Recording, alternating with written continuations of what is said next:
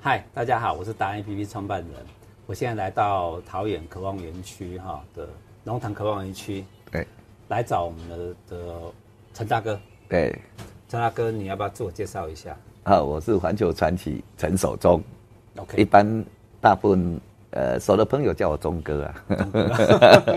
好玩的一件事情是哈，他创了很多的历史的故事。哎，对，创创造很多历史故事，也得过很多的奖，然后甚至很多的大家的赞叹。如果你按战术哈，对，我看搞不好就已经破我们全台湾的人数哈。没有那么多的，对，至少在爱骑车的人这一群里面，你是 number one，对，比较比较骑骑对骑全世界的骑友。华人骑友，而且他的骑友还是全世界、喔。对对对。然后更好玩的是一件事情是，我现在为什么开始开始的时候我就开始赶快喝咖啡？嗯、他帮我弄的咖啡。对。因为他在这里渴望园区里面，对，开了一个，我记得那个叫在这里环球世界一九九八咖啡馆。对。为什么会叫一九九八？因为一九九八年我去环游世界，单车环球。哦、OK。哎，你花多久的时间？就四百天，四百天的时间，然后绕。绕地球一圈，绕地球一圈，对对，多少公里？大概两万公里左右，骑行的，全部用骑行，对，骑行大概两万公里，对啊，因为跨州还是要飞机，有时候还是要搭船嘛，是，对。那这个是应该算是全台湾第一个哦？没有，我是算是台湾第二位，然后第一位是一九一九八四年胡荣华胡大哥。哦，那个很厉害，对，然后隔了快十年，我们才出来第二位。哦哦、那隔这么久之后的第二位，那你为什么会想要去开咖啡馆？对，环球世界就开咖啡馆。因为我们是做的，我刚好后来本来在台北上班嘛，是，啊，后来搬来这里嘛，啊，搬来这里，我太太是讲，然后刚好有这个机会，不然的话就开咖啡馆。啊，其实刚开始我很排斥，因为。呃，我觉得这个是我太太的阴谋，她把我绑在这边。才不是呢、欸，我们的施老师大，我们的施老 Stan 哥有没有？他就来创这个渴望园区的，哦、是他老婆对对对对 听听老婆的话啦，听老婆听老婆的话。然后，所以你们就在这个地方，对，就开了啊，开了。因为后来，因为我们之前的开店，我们都会觉得啊，可能被绑住。嗯，啊，后来我发觉也还还好，所以说我们。今天已经在整理，我们已经放暑假了。台全台湾很少有咖啡店是还是店，对对，放暑假的。对，我们已经要放暑假走了。好啊，就是说在生活里面，刚好我们也住这里，也很近啊，所以这个店就会变成有一个像朋友来，大家可以聚会嘛。好啊，然后没那个没事，我还可以在这边呃办公嘛。所以说它是一比较一个多功能性的。然后因为我们也比较。应该比较放得开，所以我老婆现在哎要出去就跟我们一起出去，所以说我们就会变成放暑假。是，然后刚开始放暑假前，因为也是陪我们女儿，嗯，因为她只有寒暑假，嗯，所以我们那个时候就是寒暑假的时候都规划行程，嗯，啊，因为她小的时候我们就规划去当背包客，是，好啊，等到她的她到六岁那一年，是，啊，她从幼稚园要进小小学一年级的时候。我老婆就讲说，应该给他 人生不一样的呃，人生一个阶段，我们应该给他一个不同的旅行。结果才才要上小学，幼稚园上小学，你就给他，这你给他什么样的不一样的？对，因为我们那个时候是觉得，哎、欸，我们全家可以去做一件挑战。嗯，那当然自行车是我的强项嘛，我的是那个比较熟悉嘛。哦，所以单车旅行这一块是没问题。啊，本来我们在想，本来我的计划是用我的角度去想，可能我想去寮国，因为寮国一直是在我的旅行清单里面一个很重要的国家，因为寮国很淳朴，我喜欢跑淳淳朴传统的国家，是，因为你等到后来，基本上可能又改变了，是，好啊，所以我要赶快先走，先去，结果我老婆就问我说，啊，这一个对陈轩有我女儿有什么？有什么值得的地方啊？就是对他而言，如果你考虑他，好像对，就我们想一想，好像是因为我们要去的。啊，呃、地点对，对这件事没意见，对呀、啊，有意见，对，然后对他有什么意义？哦，对我女儿有什么意义？就后来我就思维了一下，对呀、啊，我女儿刚好在看《西游记》，好，《西游记》有孙悟空，有火焰山，哦，哎，这一点《西游记》又跟哪里可以做连接？就这是思路，然后所以我就跟他说，我就把我以前去火焰山的照片，搬出来，是，我就跟我女儿讲说，哎，我们如果今年我们骑脚踏车去找孙悟空，好不好？去那个地方好不好？我女儿当然讲好啊。你算是诱骗吗？呃，没有啊，我还是有照片给他看的、啊。给他看，OK。因为我觉得你的强项就是骑脚踏车。对。那你你一般女儿的强项就是撒娇。哎，对。她怎么会去认同你？因为她因为她骑耶，对，她不是旅游哎，而且还六岁而已。对。你怎么诱骗的？但是我觉得我女儿从小因为跟我们出去，所以哎，她蛮蛮适合旅行。是所以说，她从小愿也喜欢跟我们出去，啊，为了带他，我们也要开始思维。啊，我刚好是研究所刚好结束，然 后论文交了，拿到硕士学，不然一个论文卡在那里，哦，写论文很痛苦啊。如果大家写过论文的都知道，你好像台北体大。呃，我是国立体大，哦，国立台体大，体大，对，OK OK。然后刚好我是主要，我们是做那个那个什么探索教育，哦，探索教育，对，冒险教育这一块，我我我在学校是主修冒险教育，还有运动观光这两个。啊，因为毕业我就想说，对呀，其实这种探索教育应该还可以来用到我女儿身上，是是，所以我就规划那一次行程，是。路线确定，骑自行车。但是行程怎么让他能够去完成？是好，所以就开始计划了。这很好玩，因为我们我必须跟大家解释一下，OS 我自己的人生经验，我们也是这样啊。小孩子小的时候，然后带他出国去玩，那很多人就反对说，小孩子那么小啊，他不记得。对对，一到六岁都会讲，对对不对？好，那可是因为反正也是也不可能把它放着嘛。对，然后。又想说小孩子小的时候，呃，一般机票什么都不不占床，对，划算。然后带着他去看鸟，可是那时候你就开始在训练，对，所以那个就是前导，对，对不对？就适应力，其实是适应力。对，他对这个所谓出国就不陌生嘛。哎，现在有小孩子的爸爸妈妈都要留意这件事情。现在暑假期间嘛，对，啊，是值得的，可以这样做。对，第二件事情是做完之后大家就空在那里了。对，很多我们大家把他九成的人。可是你就开始计划，对，给他一个回忆，对，因为我们就把，其实就叫教育啊，亲子这旅行就是教育，是，但是你要加入什么元素？你要先计划，是，不是说去到那里说啊，就是玩哦，玩迪士尼玩玩哦就回来了，好。啊，其实你说我们刚开始，我女儿第一次出国，我们就带她到香港迪士尼，已经。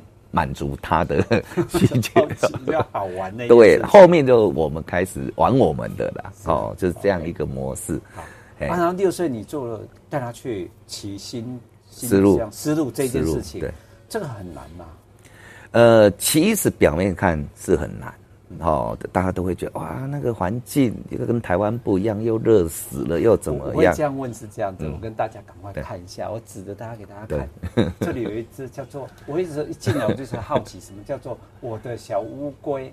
小主人陈轩完成两千一百公里的丝路哦，对，然后二零一二年又完成台湾环岛。对，这台是他的车吗？对，就是他的，就是小乌龟。对，小乌龟。哇，他你是怎么去规划跟创举这件事情？啊，其实我们那个时候，我们我其实从探索教育里面，我自己有一些想法，就是说，其实我们就是刚开始，我们都用我们的能力、实力去规划。是，但是其实那一次，我是用陈轩的能力跟实力，用六岁小孩的的能力。跟体力，我们去规划那一件那一个行程。小孩没有能力跟体力，他没有决定权啊。对，那你你是怎么规划？不是，因为主要还是要思考他的体力负担嘛，他的 loading 有没有办法去完成那一件事情。所以，我们刚开始其实我们一天才骑二十公里啊，就边骑边玩。六岁小孩子二十公里，对，那那我们 我们这次要去不是也是二十公里？对呀，对呀，所以他那么厉害。其实二十公里诱骗他？没有，我二十公里很轻松啊。啊，哎，然后因为我还有一支拖车棒，哦，所以刚初期的时候，我们也在找一个平衡点，到底他要骑几公里，我拖他几公里。嗯，所以后来一天、两天、三天，我就哎找出一个一个模式啊、哦，就是哎、欸，我骑十公里，他嗯呃，我他骑十公里，我拖他十公里。嗯，好，因为他挂在我的自行车，就变成我拖他，他可以不用骑。这个好像是全世界也是创举哈，全世界这个母 母子车的这个也是你，对不对？嗯，就有一个拖车棒这件事情也是你自己想出来设计的。对对。啊，因为当时本来一般的亲子车，它是一直都拖着，是。它没有前轮，是。啊，所以说你就是从头拖到尾。但是我希望他自己也能够骑，就是他如果想骑，他还超越你。对，把你快一点好不好？呃，基本上不可能，因为它的太速度基本上就只有十公里，超过十公里已经很厉害了。你 搞不好人家起跑的时候就先起跑了，爸爸你赶快跟上。对啊，所以说后来我才发觉，其实当我们放慢速度的时候，因为同样思路我骑过，我环球的时候自己也骑过，每天就照表操课一百公里，至少一百公里一天，然后。照表操课就是我讲的，可能我们就骑一个小时休息十分钟，骑不然就骑二十公里休息十分钟，好，类似这样啊，每天就是这样一直骑一直骑，你会觉得每天就是为了骑车，为了完成目标。但是带我带陈娟开始骑的时候，你会发觉，哎、欸，因为他速度很慢，我们就在旁边陪啊，注意安全啊，路上的一个情况，你就发觉、欸，我们开始就要注意沿途的的。的变化，以及风土民情、人，然后我们停下来，我们就哎累了，我们就停下来，停下来休息，跟跟当地老当地朋友老百姓聊聊天。哎，越骑你就觉得越好玩，是因为你是在透过自行车在探索世界。OK，对，这个是你带着陈轩的时候就开始。体会到这件事情，对，也因为那一次旅行。这之前是你自己都是，我们都是就是跟现在很多车友一样，一直骑一直骑，哦，一每天要骑一百公里 以上才叫骑车。我我让大家来，为什么要采访他？让大家认识他，我们的陈守忠忠哥啊，阿忠，嗯，对，他的最大特色是，呃，我我在念 EMBA 的时候，哎，对，其实我们都有，哎，全全部在 EMBA。是呃，各个大学就有一个所谓大环岛跟小环岛台湾，然后我跟我没有大环岛，没有小环岛，我跟的就是分段，分段就是就是你那一个，对，你那个时候我们一天就是骑二三十公里，对，最多五十，对，那就非常好玩，因为这样子就就那个那个模式我才体验到说，其实要这样子慢慢骑，尽力量来骑，然后可以看到那那那些的风俗民情，我们甚至有一次还跳岛。对，我们参与跳岛，对，哎，那个就也很好玩，对，因为什么？因为你不敢嘛，那时间、体力什么各方面都够，那真的是同学会，增进感情，而不是只是在竞技。其实竞技有竞技的方式嘛，破风那些都是竞技，对不对？对。然后从竞技走到这个欢乐，其实就亲子，已经走入了亲子，对，甚至朋友这种聚会，对，没错。那他的对象。方式很多，所以说我为什么我们就变得到亲子？只是就花姐说你你开始在推动这件事情，对，那紧接下来后面的你都是这样推动，对不对？包括大人也是这样，所以我才好奇说你的上一团，你是在讲说你要带着是就是所谓的一天也骑二三十公里啊，对这件事情，对，去新疆，对，好，丝路，对，丝路去走这条路的时候，这条路的时候你才慢慢去体会得到，甚至搞不好你还碰到绵羊，对对对，新疆有没有骆驼？骆驼有，哎，骆驼有。你看我多笨来问这个问题。明扎山还有骆驼，还可以骑。我们真的没去过。对，哎，因为特别不一样，它的环境条件。对。我我我想好奇问一个问题哦，比如说你像这样一趟，你说费用会比较贵。对，就比我们在国内啦或什么的，甚至旅游贵。对，它会贵了多少？了不起贵两三倍？呃，其实我们应该这样说，就是我们现在是用团体了。对，好啊，但是有一些朋友，你说啊，思路也有一些朋友自己去骑，哦，就是自助旅行。我们不是骑车，对，我是只说，比如说我这样子，像你这样，你这旅游已经算是真的是旅游了。对，它不像只骑车，但是它是用它的交通有一段就是让你都是你说四加二嘛。对对，有车子有那个的。那如果像这样的团位。